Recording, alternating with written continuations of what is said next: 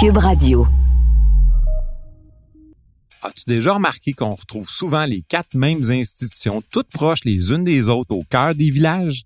Il y a l'église, la mairie, l'école primaire et la caisse populaire. Bon, les trois premières, je comprends, mais pourquoi il y a toujours une caisse populaire?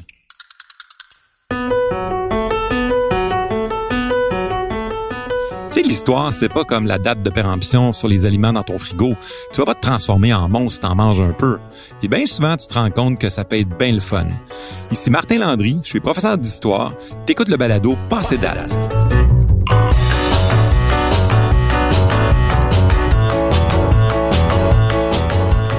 Aujourd'hui, le thème de l'épisode, le coopératisme, le pouvoir de l'entraide.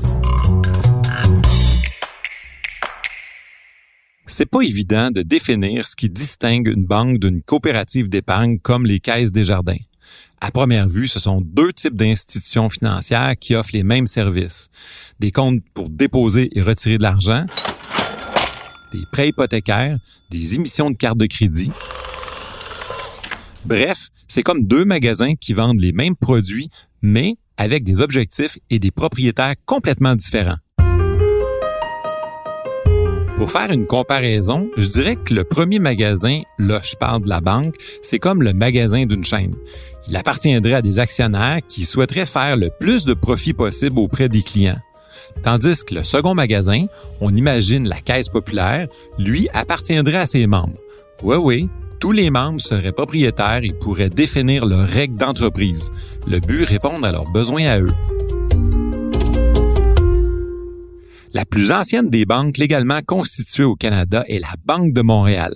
Elle a été fondée en 1817, tandis que la première caisse populaire est fondée à Lévis, sur la rive sud de la ville de Québec, en 1900. Ben, regardons dans quel contexte le mouvement coopératif et les caisses populaires sont apparus. L'arrivée de l'industrialisation autour de 1850 a entraîné un développement important des villes du Québec. Ces industries-là ont attiré vers la ville des milliers et des milliers de personnes qui vivaient auparavant en zone rurale sur des terres agricoles. Cette migration vers les zones urbaines occasionne bien des problèmes sociaux. En ville, les familles ouvrières vivaient la plupart du temps entassées dans des quartiers situés près des ports, dans des espaces vraiment mal adaptés aux humains. En fait, ils s'installaient proches des manufactures. Les logements étaient construits rapidement, puis ils étaient petits, chers, bien souvent insalubres et sans services de base comme l'eau par exemple. Puis le travail était vraiment précaire et les salaires vraiment bas, genre 4-5 pièces par semaine. Dans ces conditions-là, l'entraide collective était devenue vitale pour les travailleurs, comme le souligne l'historien Pierre Poulain. On s'associe pour se procurer des biens, se donner accès à des services et à des protections contre les accidents, la maladie, l'incendie. On se regroupe pour sortir de l'isolement, se prendre en main, réaliser des projets. C'est ainsi que naissent les coopératives et les mutuelles. Devant l'absence de protection sociale de la part de l'État, des groupes de travailleurs vont s'organiser pour contrer la pauvreté. Par exemple, l'Union Saint-Joseph, fondée à Montréal vers 1850, joue ce rôle-là. Elle regroupait des ouvriers et leur demandait à chacun de verser des petites cotisations. La somme de l'argent amassé assurait une pension aux ouvriers malades et même une indemnité à une veuve en cas de décès du mari.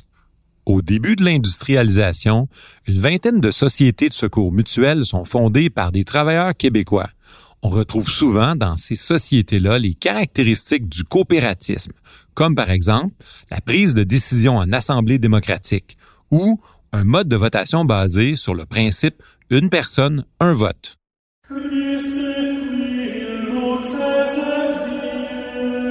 En 1891, en réaction à l'industrialisation croissante et surtout aux excès du capitalisme, le pape Léon XIII propose l'encyclique Rerum Novarum. Dans ce livre-là, il dénonce la misère de la classe ouvrière, encourage un catholicisme social et prône des valeurs d'entraide et de partage.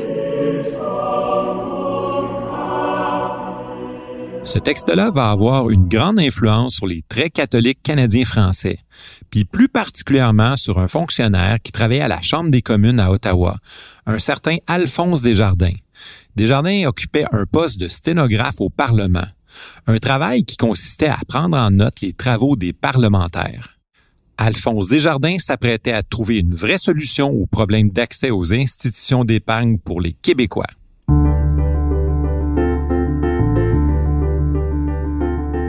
Gabriel Alphonse Desjardins est le huitième d'une famille de 15 enfants. Son père est cultivateur avant de devenir journalier. Sa mère, elle, elle doit travailler comme aide chez des voisins pour joindre les deux bouts. Malgré une situation familiale précaire, Alphonse va faire quatre années d'études commerciales au Collège de Lévis. Il va faire ensuite une carrière dans le journalisme pendant laquelle il va démontrer sa vivacité d'esprit et surtout sa grande rigueur. Grâce à l'influence d'amis, il obtient le poste de sténographe français à la Chambre des communes à Ottawa. Il va conserver ce poste-là jusqu'à sa retraite en 1917. Alphonse Desjardins va épouser Dorimène et ensemble, ils vont avoir dix enfants, dont trois vont malheureusement mourir en bas âge.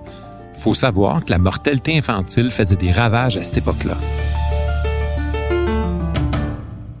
Donc, Alphonse Desjardins est sténographe à la Chambre des communes. Un jour, pendant un débat à la Chambre, il y a un député qui propose de limiter les taux d'intérêt jugés beaucoup trop élevés. Il donne comme exemple le cas d'un Montréalais condamné par un tribunal à payer des frais d'intérêt de 5 000 sur un emprunt initial de 150. Alphonse Desjardins est sous le choc. Il n'en croit pas ses oreilles. À partir de ce moment-là, il veut lutter contre le fléau de ce qu'on appelle à l'époque l'usure, c'est-à-dire des usuriers qui font des prêts d'argent contre des intérêts beaucoup trop élevés. Le problème, c'est que les petits emprunteurs, comme les ouvriers et les cultivateurs, eh ben, ils n'ont pas facilement accès aux banques et ils se retrouvent souvent à faire affaire avec des prêteurs sans scrupules qui n'hésitent pas à les exploiter faut savoir que les premières institutions bancaires au pays sont entre les mains des riches anglophones, qui empêchent bien souvent les Canadiens français d'obtenir des prêts pour moderniser leurs fermes ou leurs entreprises. Le travail de Desjardins au Parlement, loin de sa maison de Lévis, lui laissait beaucoup de temps libre. Il allait souvent bouquiner à la bibliothèque du Parlement et un jour, il trouve un livre intitulé People's Bank, écrit par un certain Henry William Wolfe. L'auteur apporte dans son livre des solutions concrètes aux problèmes des prêts usuraires. Desjardins lui écrit pour obtenir des renseignements supplémentaires sur ses idées. Grâce à Wolf, Desjardins obtient les noms de nombreux coopérateurs français, belges, italiens et suisses. Il prend contact avec tous ces dirigeants-là de banques populaires ou de caisses rurales européennes. Pendant plusieurs mois, il étudie attentivement la documentation qu'il reçoit et il évalue les avantages des différents modèles de coopératives de crédit. Après en avoir discuté avec le curé Gosselin de la paroisse de Lévis, il se lance dans la rédaction des statuts règlements. Puis, il ouvre la première coopérative d'épargne et de crédit dans sa propre maison de Lévis. La Caisse populaire de Lévis est fondée le 6 décembre 1900 au cours d'une assemblée d'une centaine de personnes. On fixe à 5 le montant de la part sociale pour devenir membre. La fonction principale de la Caisse, c'était d'organiser le crédit populaire à partir de l'épargne populaire. Donc, tout en facilitant l'accès au crédit, elle visait à développer les habitudes d'épargne chez ses membres.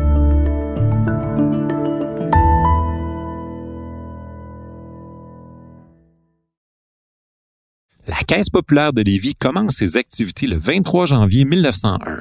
Elle a connu un succès rapide avec 700 membres qui se sont inscrits en à peine neuf mois. Mais avant que les choses prennent trop d'ampleur, Desjardins devait faire reconnaître sur le plan juridique son concept de caisse populaire. Surtout qu'en janvier 1906, la caisse a déjà accumulé 40 000 en actifs. Ça, ça veut dire que la Caisse courait de grands risques en cas de difficultés financières. Dans ses démarches, il s'adresse aussi au Parlement fédéral. Là-bas, on semble peu intéressé à se prononcer sur le statut juridique de ce type d'institution-là. La raison pour ça, c'est qu'on y voit une organisation à caractère plutôt local qui devrait relever des provinces. Déçu, Desjardins se tourne vers le gouvernement provincial dirigé à l'époque par le premier ministre libéral Lomer Gouin. Finalement, grande victoire en mars 1906. La loi concernant les syndicats corporatifs est adoptée à l'unanimité. Comme le souligne l'historien Pierre Poulain, cette loi fait de la Caisse populaire le modèle de base sur lequel devront dorénavant être organisées les coopératives d'épargne et de crédit au Québec. Desjardins pouvait compter sur l'appui très actif du clergé québécois. Dans plusieurs paroisses, le curé était le véritable organisateur des caisses populaires. Les évêques, en particulier Monseigneur Bégin de Québec, soutenaient l'action de Desjardins. Cet appui-là a été déterminant au cours des premières décennies de l'histoire des caisses. C'est que Desjardins a fait face à beaucoup d'opposition, en particulier de la part des associations de marchands détaillants et de certaines banques qui voyaient les caisses populaires comme des concurrents. La mission de la Caisse a été clairement établie dès le début. Grâce à la collecte de l'épargne, la Caisse populaire de Lévis a accumulé des fonds qui lui ont permis de faire des opérations de crédit, c'est-à-dire de prêter de l'argent à ses membres.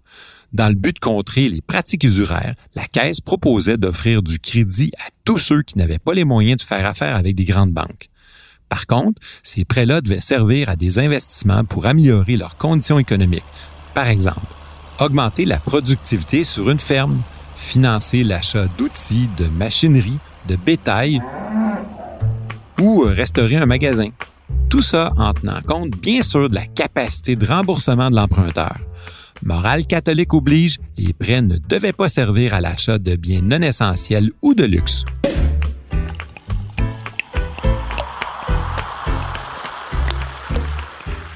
Pour Desjardins, la Caisse était l'institution qui allait faciliter l'intégration des petits producteurs au sein de l'économie capitaliste.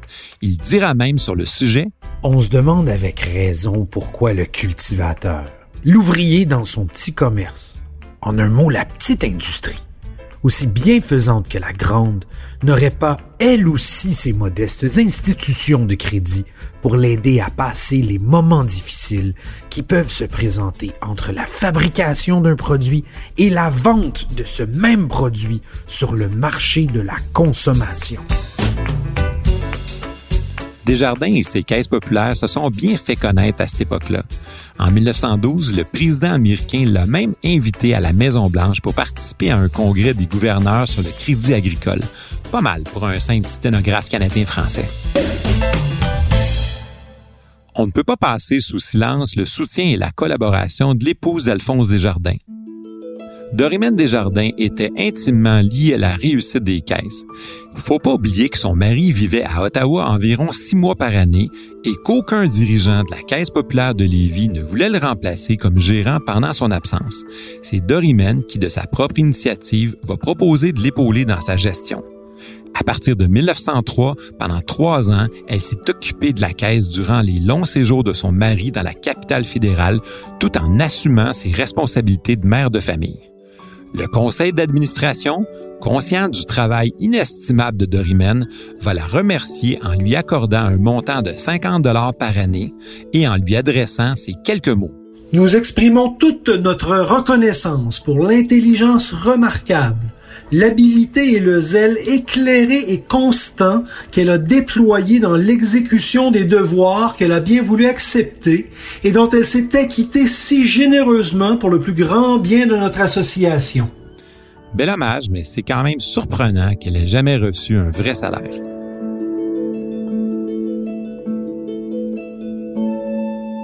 Entre 1900, année de la fondation de la Caisse populaire de Lévis, et 1920, l'année du décès d'Alphonse Desjardins, il y a 187 caisses populaires qui ont vu le jour au Québec.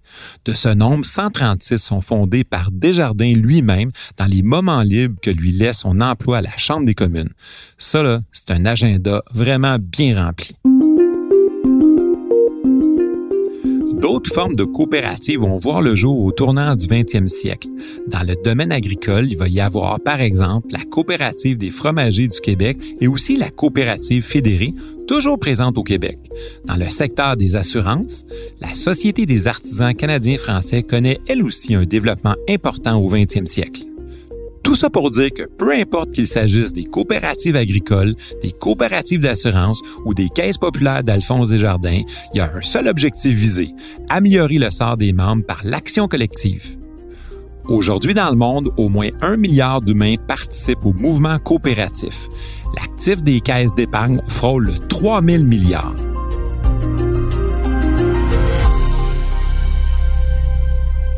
Parmi toutes les caisses d'épargne, le Mouvement des Jardins est l'une des plus importantes coopératives financières du monde. Avec ses 362 milliards d'actifs en 2021 et ses 7,5 millions de membres.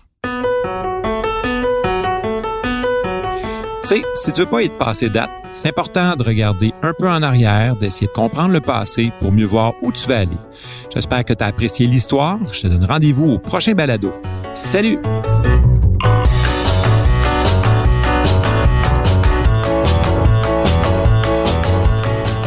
Recherche historique, Raymond Bédard et moi-même Martin Landry. Un merci spécial à Mario Bissonnette et Nicolas Théoret. Au montage, Philippe Séguin à la réalisation Anne-Sophie Carpentier, diffusée en collaboration avec la Société des professeurs d'histoire du Québec. Ce balado est une production de Montréal en histoire et de Cube Radio.